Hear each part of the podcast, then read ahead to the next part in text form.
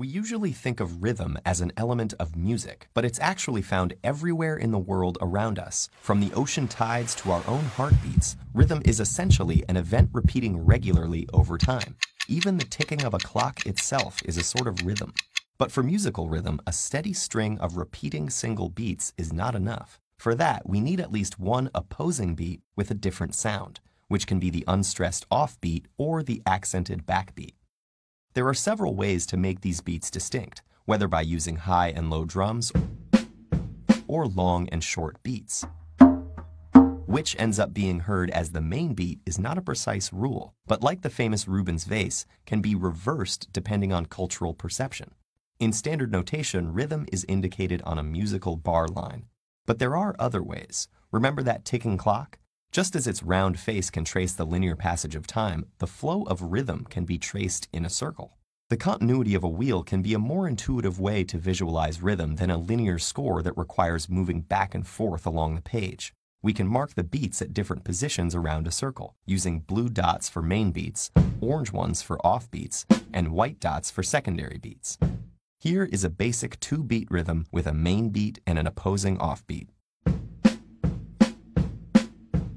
Or a three beat rhythm with a main beat, an offbeat, and a secondary beat.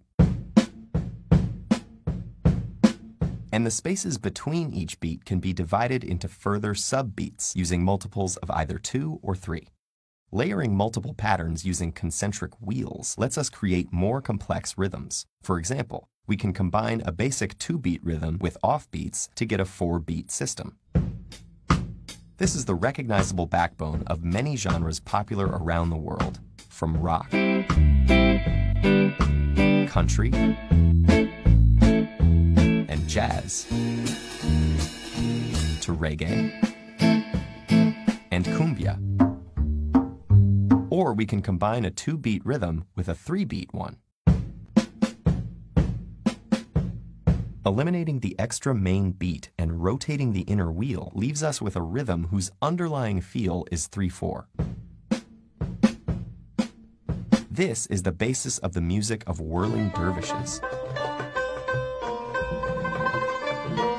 as well as a broad range of Latin American rhythms, such as joropo.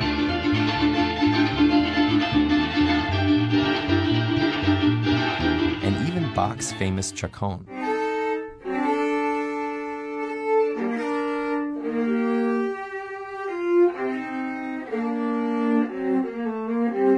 Now, if we remember Rubin's vase and hear the offbeats as the main beats, this will give us a 6-8 feel, as found in genres such as chacarera and cueca, Persian music, and more. In an 8-beat system, we have three layered circles, each rhythm played by a different instrument.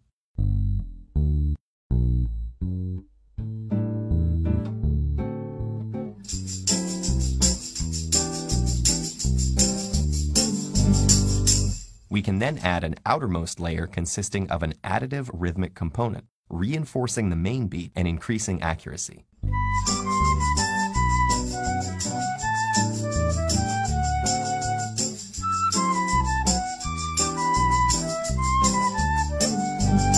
Now let's remove everything except for this combined rhythm and the basic two beat on top. This rhythmic configuration is found as the Cuban cinquillo, in the Puerto Rican bomba, and in northern Romanian music.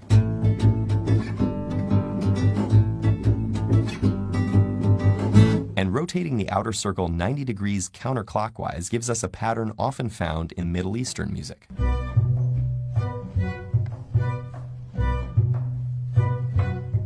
As well as Brazilian choro. Argentinian tango.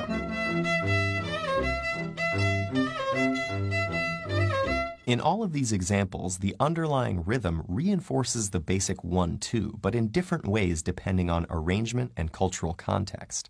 So it turns out that the wheel method is more than just a nifty way of visualizing complex rhythms. By freeing us from the tyranny of the bar line, we can visualize rhythm in terms of time. and a simple turn of the wheel can take us on a musical journey around the world.